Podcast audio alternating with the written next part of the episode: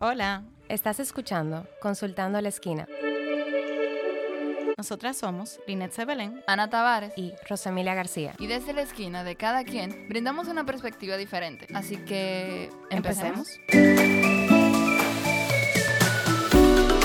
Hola Liné, hola Rosemilia, ¿cómo están? ¿Todo Estamos de vuelta. Estamos de vuelta. Hola, Entonces- bienvenidos a un nuevo episodio. Ahora sí, exacto, ahora saludamos a la comunidad. Saludos comunidad, ¿cómo se encuentran en esta tarde de verano? Está, como muy en church. Eh, ¿Qué eh, es un buen día, es un buen día. Es un buen día. Señores, venimos a traerles un tema eh, que a nosotras nos resulta bastante interesante. Nuevamente, todos los temas para nosotros son interesantes, pero Claro. eh, nada. Básicamente vamos a hablar, como en un primer momento hablamos de las relaciones de parejas tóxicas. Eh, quisimos traer un poquito eh, el tema de las amistades, no necesariamente tóxicas, pero sí hablar de la repercusión que tienen las personas que nos rodean en nuestras vidas, en nuestras tomas de decisión, en cómo pensamos, en cómo nos manejamos, cómo eso nos influencia. Entonces, chicas, ¿qué traen para hoy? Mire, realmente para, o sea, siempre detonamos la parte tan importante que implica la amistad en la vida del ser humano. Eh, a partir de cierta edad sabemos que el círculo del que uno se rodea es el que se convierte básicamente en nuestra familia. claro. La familia incluso sabemos que, que ya en la adolescencia la familia pasa a un, yo no diría ni segundo plano, es como un tercer plano. Es como una obligación, ahí, como Exacto, poeta. exactamente. Y la amistad eh, requiere, eh, o sea, viene a primer plano, viene a primer plano e implica muchas tomas de decisiones, muchas implicaciones que tiene a partir de ahí, de esas amistades con las que tú te Claro. empiezas a rodear. Claro.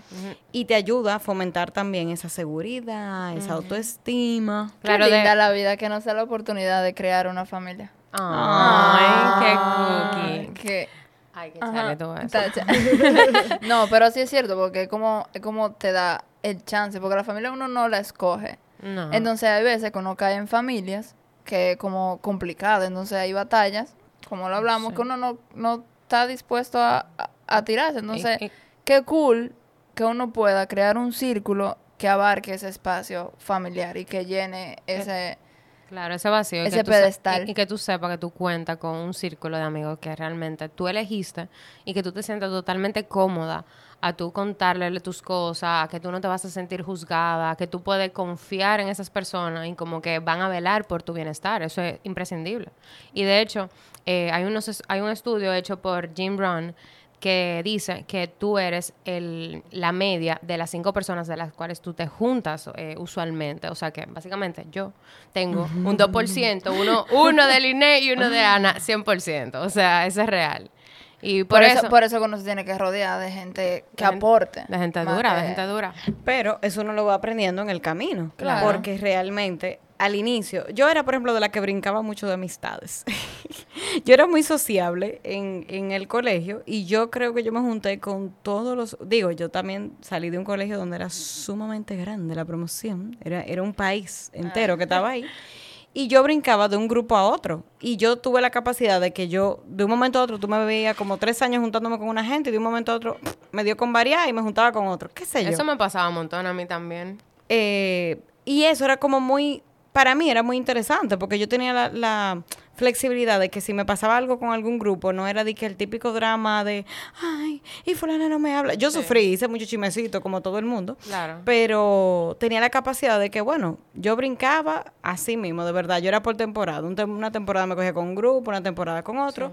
Hubo un grupo que siempre se mantuvo Claro. a, través del tiempo y que obviamente en base a necesidades, en base a valores, cada quien cogió su rumbo. Sí. Y, y por eso es que yo, yo hago mucho hincapié, yo que trabajo con adolescentes, de que evalúan ese tipo de amistades, de que no, es muy bonito, como tú dices, vivir el momento de las personas que tú elegis- elegiste tener ahí, pero a veces no se siente como una elección o, o, Sí. o no hacemos esa conciencia de que realmente yo te estoy eligiendo a ti para que tú estés en mi vida. Claro. A mí me pasa, por ejemplo, que mis amigos del colegio no siento que también forman como parte de mi familia, como que yo no los elegí. O sea, ya para mí ellos son como mis primos, como que yo tengo ese ese Sí, esa pero tú conexión. escogiste porque tú no estás con todo el mundo de tu promoción. Exacto. No, evidentemente, pero como yo tengo un Como grupo que el hecho de que tengan 10 años conociéndose no quiere decir que, que uy, somos, somos hermanos. O Es que son más de 10. Y en o particular, sea, o sea, más de 10 lo años. que yo quiero decir es como que el tiempo Sí, nos lleva pero a, a, a, don- uy. pero a donde Porque vengo es... yo tengo un año conociéndola y, y, y yo siento Pero como que más- eso es lo que vengo a decir, criatura. Escucha. Que cuando estamos hablando de la infancia, es como que tú vas, como la familia, que tú no la eliges. Entonces tú vas construyendo una relación por el tiempo y por, por las experiencias que tú vas acumulando. Entonces siento yo que realmente los amigos que yo he elegido 100% son después de un cierto nivel de madurez, como las elegí a ustedes. Claro. ¿Entiendes? Es como que ya yo puedo eh, tener una, dis- una discriminación en mi cabeza, como que, ah, mira, tú sí me aportas, yo sí te quiero tener en mi vida, porque ya yo tengo un nivel de exclusividad, vamos a decir, en mi cabeza, de que, ok, yo no voy a dejar entrar a todo el mundo a mi círculo. Por experiencias pasadas me doy cuenta de que no todo el mundo tiene ese privilegio, por decir. Ok, ¿Entiendes? Ok. ¿Tú sabes lo que yo me di cuenta? De que tú tienes diferentes tipos de amistad. 100%. O sea, yo tengo gente, y eso lo, lo vi desde el colegio, o sea, yo tenía gente que era para coro. Ajá, como que tú tienes un par de gavetas por categoría y tú vas metiendo la gente yo le en cada gaveta. ustedes, del Sí. de la cosa, porque es que no todo el mundo tiene el mismo escalón, no todo el mundo 100%. tiene, hay, hay gavetas diferentes. No, no, no, 100%. Yo tenía gente que full era para salir a ese coro. Para salir a la calle, para hacer el coro. Sí. Había gente con la que yo sabía que yo perfectamente, si tenía algún problema, yo sabía a cuáles tres personas o cuatro personas yo iba a llamar.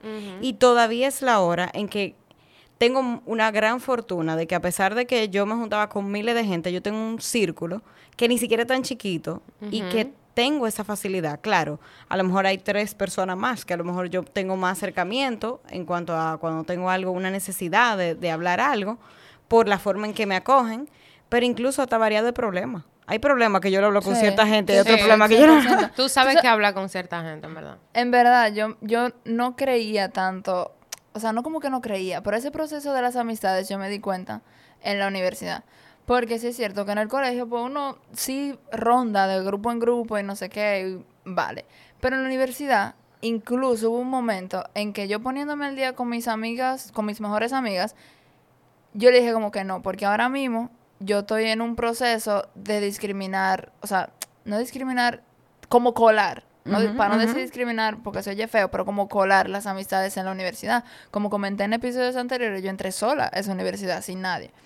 Entonces, como que sí, éramos un grupo como de 11 y yo misma me iba dando cuenta como que no, espérate, yo con fulana, yo como que no voy a fin, no tenemos los mismos objetivos. Y no, no literal los mismos objetivos, pero como que tú te das cuenta quién estaba acá mundiando y quién... Y no quiere decir que sean malas personas, simplemente que para mi círculo de amigos, para esa media que yo quiero formar, pues no, no, no siento que, Que, que, no van afín a tus objetivos. que me aporten, no siento que, que...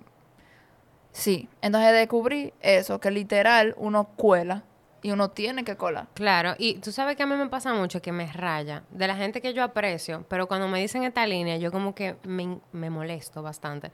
Como que, diantre, fulana, me, sacaste los pies hace muchísimo que tú no me tiras vaina, y yo me quedo como que, loca, pero ¿cómo así? O sea, hay ese tipo de, de amistades como que exigen demasiado de ti, es como que, loco, los amigos de verdad, para mi parecer, son de la gente que tú puedes durar dos años sin hablar.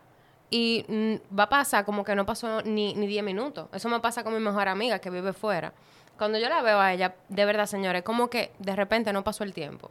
¿Entiendes? Sí, lo que pasa con Son Stephanie- amistades Exacto. cactus, son amistades cactus. Hay amistades flora y amistades cactus. Ah, mira. ¿Cómo así? O sea, las amistades señores, flo- Tirando, de- tirando papelitos. Sé que eso yo lo vi en un post, pero ahora vamos a ver si me sale. Las amistades flores son las que tú tienes que mantener echándole agua y Ah, no sé qué, y, y que crezcan, y, y el sol, y sacarlo, y entrarlo, que mucho sol, que poco sol, que de día, que de noche, que el sereno.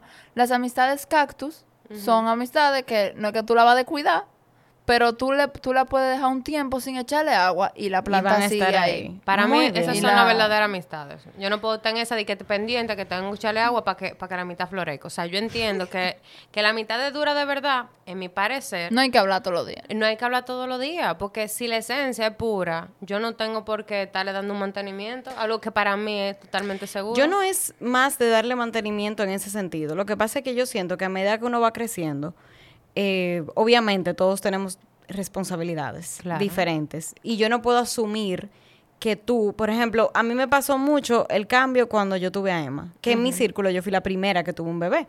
Entonces, para mí fue muy difícil como que yo hacerles entender a lo mejor a mi círculo que no era lo mismo, ¿entiendes? Ya. Y sí sentí cierta exigencia o cierta presión de que, ah, pero por ejemplo, ese primer año de Emma, a mí me lo sacan en cara todavía, que yo no fui ni a, yo fui a un solo cumpleaños. Claro. Yo no fui a ningún otro porque realmente pasé, pasé, perdón, pasé por muchas situaciones en las que obviamente yo dije, tú sabes que ahora mismo mi prioridad es esta muchacha, yo no voy a salir, pa-". o sea, no Claro. quiero ni sentía el deseo y sentía mucha me sentía muy abrumada. Entonces, sí realmente sentí mucho apoyo de gente cercana a mí que a lo mejor ni siquiera estaba pasando ni cerca, a lo mejor tú, por ejemplo, que tú vives más cerca de mí, que tú no tú ni siquiera estás cerca de tener un muchacho, Claro. yo no sentí esa presión, ¿entiendes? Ni sentía cierta exigencia, porque cada quien, a medida que Claro. vamos creciendo, tiene sus problemas, tiene sus dificultades.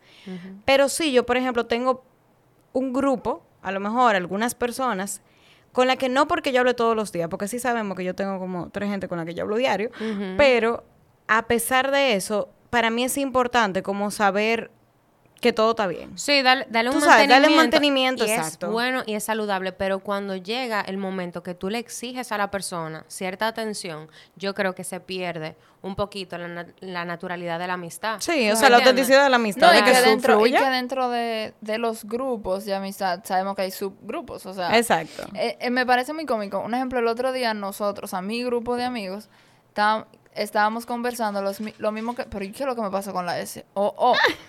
Ok, repeat. Mi grupo de amigos estábamos conversando lo que Rosemilia hablaba. O sea, un día, no- el último, la última juntadera, nosotros nos sentamos, nosotros como que cada quien se estaba poniendo el día de que "Ah, no, porque yo en el trabajo, nosotros estamos empezando cada quien en su carrera y asentándonos. Entonces cada quien iba como que hablando de sus logros y de qué difícil fue esta parte o, o aquella, no sé qué. Y en un momento salió el papá del, del amigo mío y dijo como que ustedes se han dado cuenta que todo lo que ustedes han dicho han sido, ha sido positivo. O sea, fíjense en, en el buen grupo que ustedes han Ay, armado. bonito. En sentido de que no porque haya un descarrilado, eh, quiere decir que hay un mal grupo, pero como que Sí, pero que todo el mundo eh, está en la misma dirección. Exacto, como que eso de la media que mencionaba Rosemilio. O sea, di que estamos ahí y todito, estamos di que no, porque mi, mi jefe dijo que yo tengo esto y esto de cualidades. Yo vieja, a mí me dijeron lo mismo, a mí me tiraron un grupo, a mí me tiraron un paciente, eh, a mí me pusieron home run teacher. O sea, era de que pam, pam, pam, pam, pam. Y nosotros, wow. O sea, Sí, porque todo el mundo está visualizando ya para, Exacto. tú sabes, O sea, el no- no hemos- crecimiento. y entonces no hemos, no- como grupo, hemos crecido con esa filosofía de, de crecimiento, de empeño, bueno. de, de, de trabajar, de- exacto. Entonces, pero una pregunta. ¿Ustedes se han visto mal influenciados por las amistades? O influenciados en, en, en, no mal, influenciados. Y ya, porque hay veces que uno tiene esa vocecita aquí de que, ay, bueno, estos son mis amigos y ellos te empiezan a tirar que si lo debería, que tú no piensas que es mejor. O sea, ustedes han tomado una decisión alguna vez y han dicho después de que, coño, yo no me debí de llevar de Sí, fulano. Sí, 100%. Atento a que era su amiga. Sí. Sí, y, y te digo una cosa, a mí me cuesta muchísimo porque mi personalidad es que yo administro las emociones de mi entorno. Entonces, cuando yo voy y pido un consejo, que por eso a veces trato de no decir mucho mis cosas porque no me gusta sesgar mi decisión en base a la opinión de mi entorno, pero cuando me pasa, como que, controle, me estoy, me estoy dejando de llevar de las emociones de, de- de mis amigos, de lo que el otro quiera para mí, y, y estoy perdiendo mi enfoque, ¿entiendes? Pero por eso uno debe de tratar, creo yo, de comunicar, como que, eh, mira, Liné, yo necesito que tú me escuches, que el consejo que tú me trates de, de dármelo muy desapegado a tus creencias. O sea, qué sé yo, como que tú tengas ese diálogo con la gente tuya. Tú sabes, Bueno, con la gente tuya. No sé si me explico. Bueno, yo me voy por otro lado, porque por ejemplo a mí sí me pasó, yo siempre he hablado, y mira que, que como trabajo con adolescentes siempre lo he dicho, de que mira, tú te dejas influenciar hasta cierto punto, porque obviamente cuando tú tienes unas, una autoestima bien planteada, como que es muy difícil y tú estás muy seguro de las cosas que tú vas a hacer y vas a ejecutar y lo que está bien y lo que está mal. Es, es un poquito complicado que tú te dejes influenciar por alguien o que tú sepas elegir sabiamente tus amistades.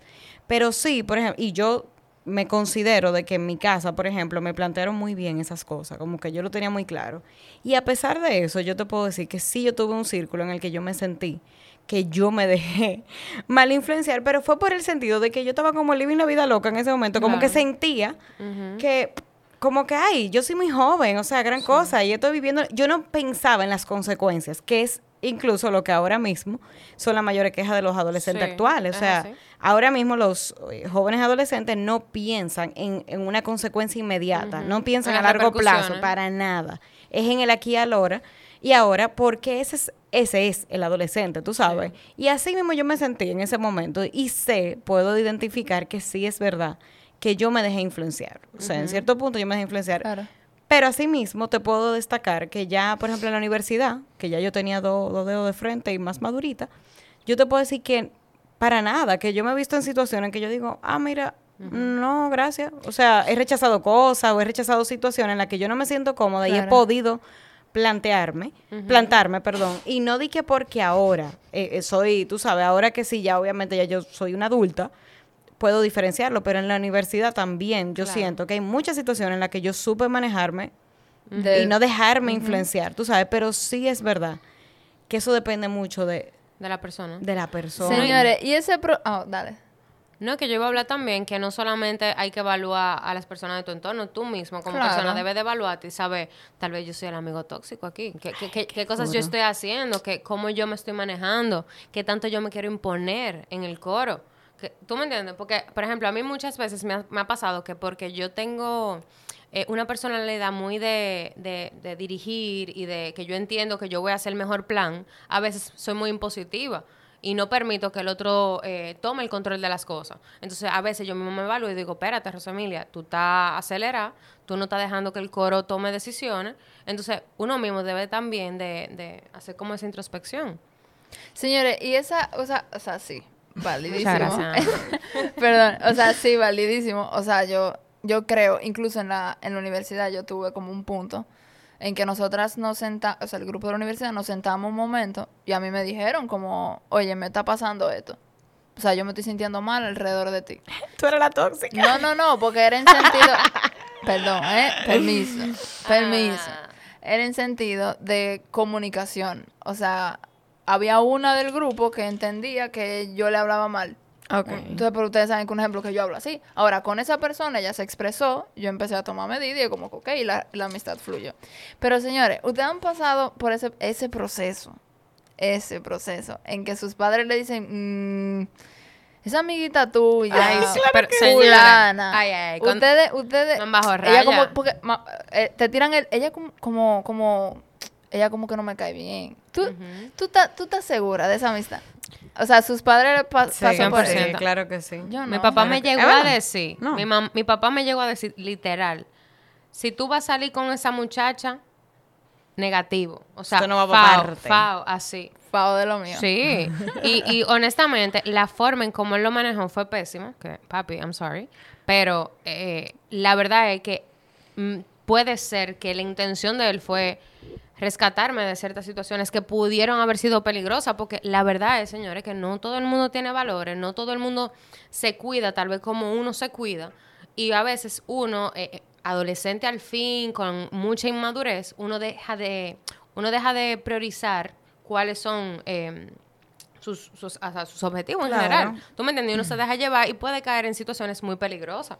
Entonces, sí es Claro. verdad que papá y mamá deben de cuidar a uno, pero llega un punto que uno debe desarrollar eso y tener el filtro y decir, eh, mira, eh, esto no me conviene. Sí, pero, pero no se quilla. O sea, en el momento uno se quilla. Lo pero que pasa después, la es- mayoría del claro tiempo que tienen sí, razón. tiene- tú sabes qué es lo que pasa, y lo hablo mucho también eso eh, con mis chicos, que por ejemplo, muchas veces, no, porque mi mamá que sabe, porque mi mamá ni siquiera se ha dado el chance de conocer a esa persona, y, y es verdad que a, a lo mejor uno no los conoce como, como lo conoce el muchacho que está en, en esa amistad, ni sabe cuáles son las necesidades de ese muchacho, Exacto. que lo hacen ser de esa forma. O sea, eso yo lo entiendo perfectamente, yo me pongo de los dos lados. Claro. Pero sí es verdad que cuando tú te alejas Ajá, de las situaciones y lo ves desde afuera, sí puedes ver ese como esa sumatoria que te da Alerta. te da FAO, ¿verdad?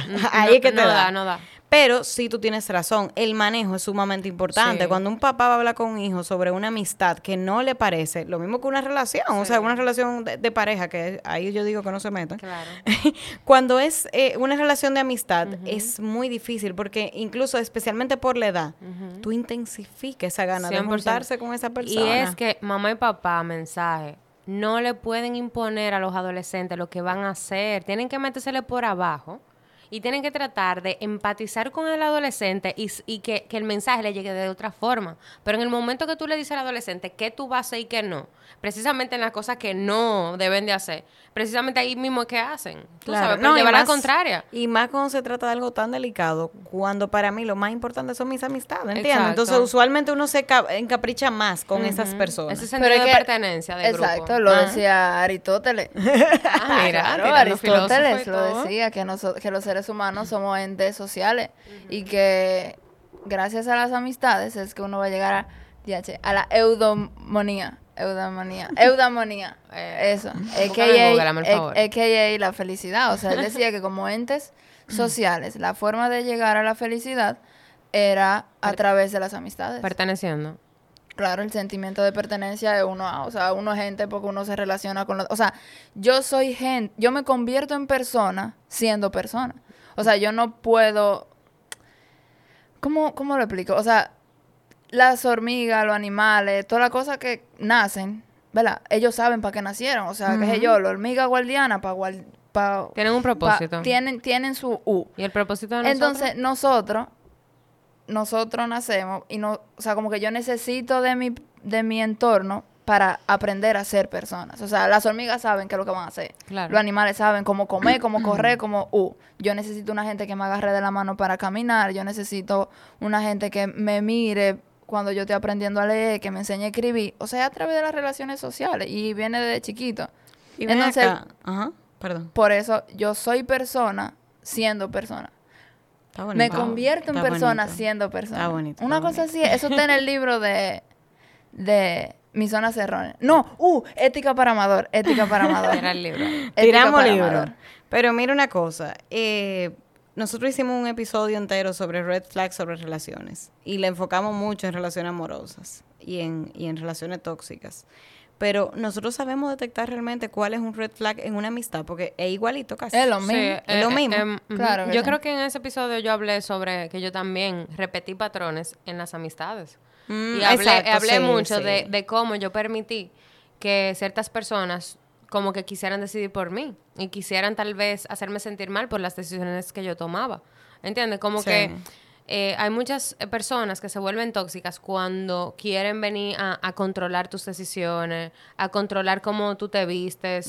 Y es simplemente como que quieren liderar tal vez el equipo Claro. Sí. de una forma Y contraproducente. Pero y uno busca decirte- patrones también, y o de- sea. exacto, y déjame decirte algo, no solamente cuando quieren dirigir a uno, porque, por ejemplo, Giancarlo puso el ejemplo el, el episodio pasado, hablando de cómo él, hay personas en su alrededor que él se dio cuenta que son tóxicas y que lamentablemente, tóxicas porque simplemente eh, eh, están con esa negatividad, con ese pesimismo y, y- y ese ambiente influye en mí y me afecta. Claro. Y él comenzó a reducir ese tipo de tiempo que le voy a dedicar a ese tipo de personas porque me afectan. Entonces siento que eso es algo esencial para nosotros. Como que hay gente que tú sencillamente, mira, te quiero, te adoro, pero mm, nos vemos una vez más. una vez. Y que también tenemos que tener pendiente que hay relaciones que llegan a su, a su caducidad. Y que está bien. Y que está bien y y que, que no válida. pasa nada. Como que, mira, ya tú cumpliste tu misión en mi vida. Gracias por todo lo que he aprendido de ti. Pero ya es momento de decir adiós porque ya tú no, ya tú no me aportas nada. Ya tú no construyes nada en mí. Lo que siento que ya si forzamos la relación estamos destruyéndonos. Entonces, ¿para qué? Claro. Sigue tú por tu lado, yo por el mío y felices. Y bendiciones a todos. Claro. También evalúe si usted se está rodeando de gente tóxica. Vaya al episodio de eh, relaciones tóxicas y vaya a ver los red, los red flags, flags. que tiramos ahí para que pueda Ah, identificarlo. claro. Mejor si no lo ha escuchado. Y Sí, si sí, averigüe usted- su media, a ver si sus cinco amigos más cercanos son U. No, y mírese en un espejo, cariño. Mírense en el espejo porque puede ser usted el que es el tóxico. Y nada, muchísimas gracias por escucharnos. Si te gustó, compártelo. Y síguenos en nuestras redes en Consultando a la Esquina en Instagram. Chao. Bye.